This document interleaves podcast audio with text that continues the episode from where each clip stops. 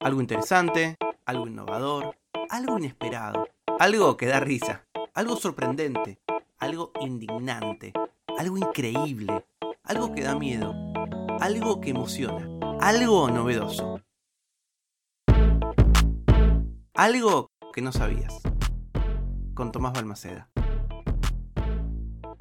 Cuando abordamos temas como la migración, el punto de partida tienen que ser las cifras, los datos, porque la manera de entender fenómenos complejos que hablan un montón acerca de los cambios que están sucediendo en este momento en el mundo que nos tocó vivir, necesitamos sacarnos de encima los prejuicios, los sesgos, las cosas que a mí me parecen. Según el último informe de la Organización de Naciones Unidas, en 2020 había en el mundo aproximadamente 281 millones de migrantes internacionales.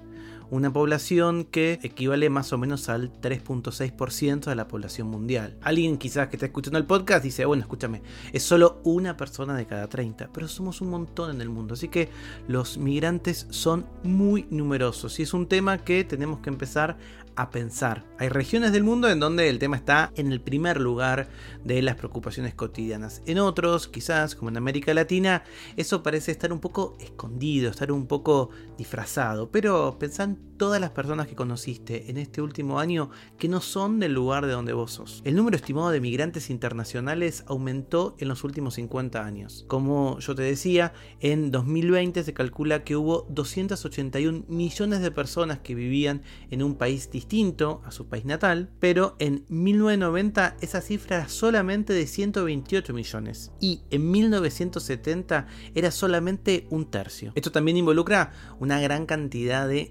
de dinero, de lo que se llaman las remesas. Las remesas son esas transferencias uh, de dinero que los migrantes hacen directamente a sus familias o a las personas que quedaron en sus países de origen. El Banco Mundial compila datos de todo el globo acerca de las remesas internacionales y se calcula que en el año 2000 las remesas hicieron dar vueltas alrededor del globo a 126 mil millones de dólares y en 2022 ese número ascendió a 702 mil millones de dólares. A pesar de la predicción de que iba a haber un gran descenso en las remesas internacionales a causa del COVID-19, que transformó y trastocó un poquito el escenario de las migraciones, esa caída fue en realidad muy leve, solo del 2.4% comparado con los números de 2019. En 2020, la India, China, México, Filipinas y Egipto fueron los cinco principales países de destino de las remesas. India y China están en el primer puesto bastante alejados del resto. Se calcula que en esos países entraron remesas por 83 mil millones de dólares. La gran mayoría de personas que emigran no cruzan fronteras internacionales, sino que permanecen dentro de sus países. Se estima que más o menos en 2009 había, por ejemplo, 740 millones de migrantes internos. Dicho esto, el aumento de los migrantes internacionales a lo largo del tiempo, tanto en cifras absolutas como proporcionales, ha sido muy evidente y mucho más rápido de lo que se ha pronosticado. Existen muchas organizaciones grandes y pequeñas que trabajan con personas migrantes.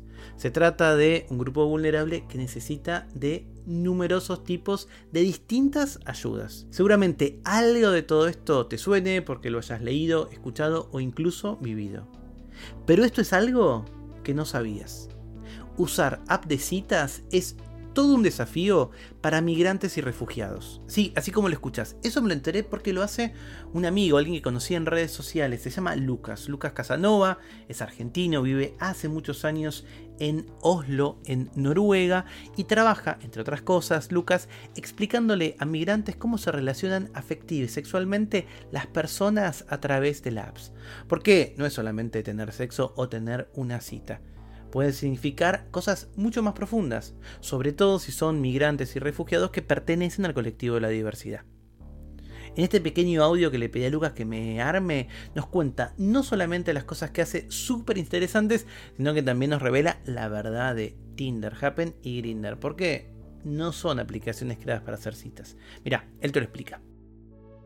Mi nombre es Lucas, Lucas Casanova, y esto es algo que no sabías. Los migrantes que vienen de países del sur, que vienen de lugares como Oriente Medio, África, Asia. También, por supuesto, usan aplicaciones como Tinder o, Grindr.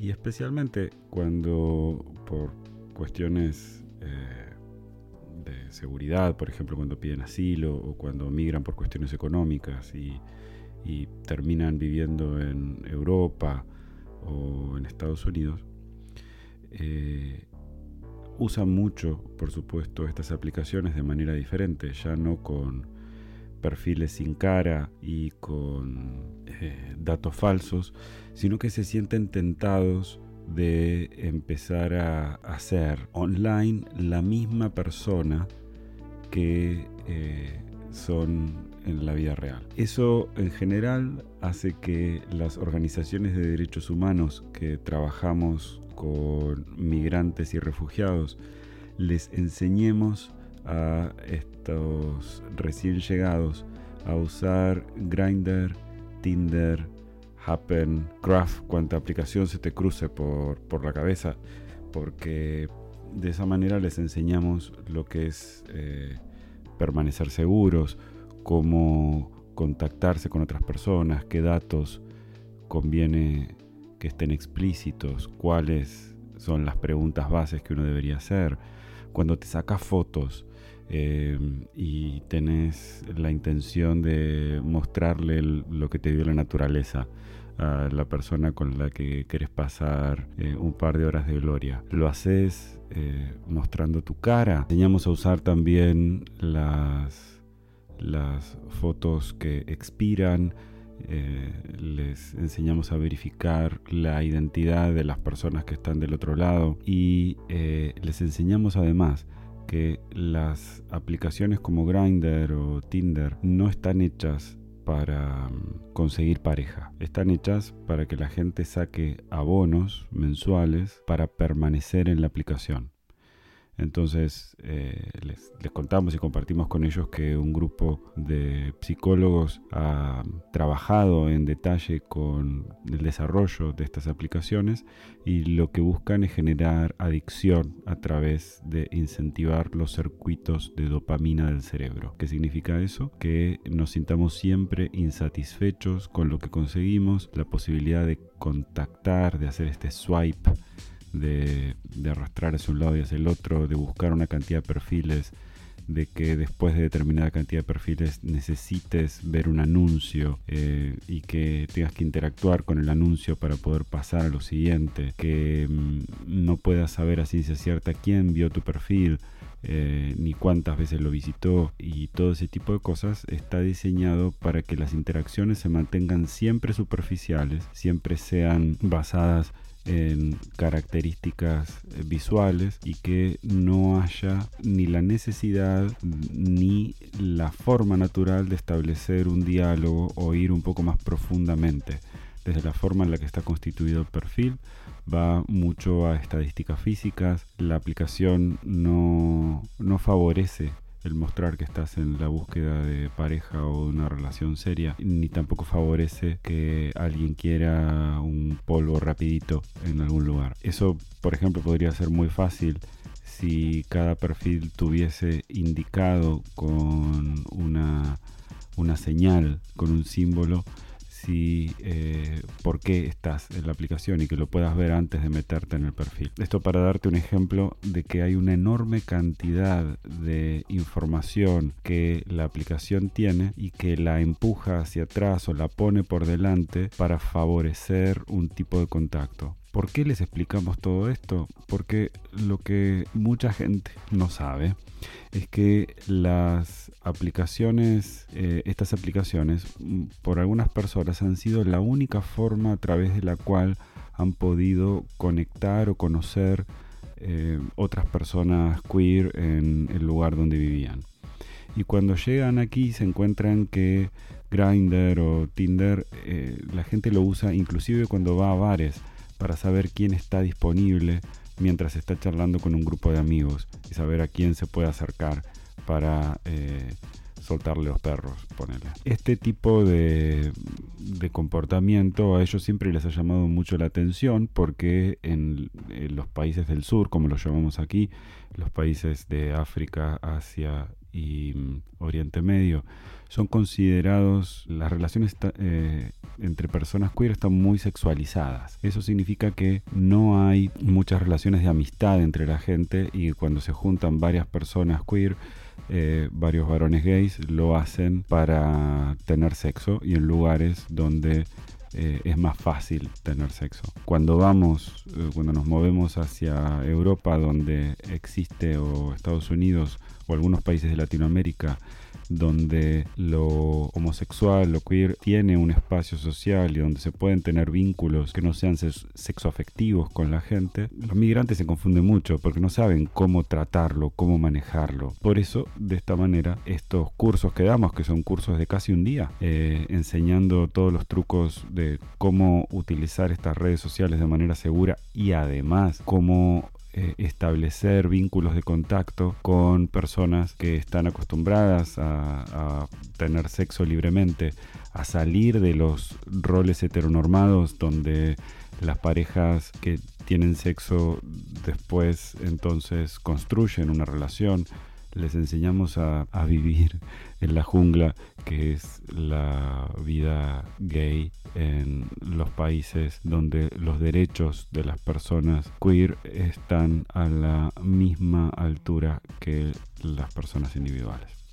Espero que esto te haya resultado interesante. No hay mucha literatura para leer al respecto. Esto eh, sí hay libros en inglés y demás, pero no, no hay mucha literatura que haga base en esto y que eh, trabaje en lo que es el kit de primeros auxilios para eh, conectarse eh, al, mundo virtual siendo gay y queriendo utilizar, por ejemplo, Grindr o cualquier dating app para, para, ligar y de ahí también para poder construir una, una relación, si eso es lo que, lo que les interesa hacer, o quizá quieren vivir su sexualidad libremente y también abrir un poco sus horizontes y empezar a ver la posibilidad de ser un poco más libres con la forma en la que la viven.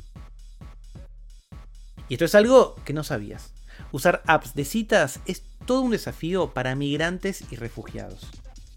Como les conté, Lucas es ah, argentino, lo conocí en realidad por su podcast, que es súper popular, se llama Budismo en Zapatillas, porque además de, esos trabajos que nos contó sobre migrantes y refugiados, lo que él hace es enseñar psicología basada en el budismo a profesionales de la salud mental. Lo pueden entonces seguir en todas las apps de podcast, es súper popular, seguro que ya lo escucharon alguna vez, Budismo en Zapatillas. Y Lucas también sacó un libro este año, El Poder Sanador del Caos el diario sobre cómo un tumor me abrió la mente. Porque en 2017 Lucas fue diagnosticado con un tumor cerebral que lo hizo enfrentar a su propia vulnerabilidad. Para el inicio del capítulo, además, utilicé el informe interactivo sobre migraciones de la ONU. Si sabes algo que el resto de los mortales no conocemos, me lo podés contar en hola.tomasbalmaceda.com. Algo que no sabías es una producción de Blick Studios. Idea y realización, Tomás Balmaceda. Edición y tratamiento del sonido, Andrea Kukier. Música original, Vlad Gluschenko. Nos vemos mañana con algo que no sabías.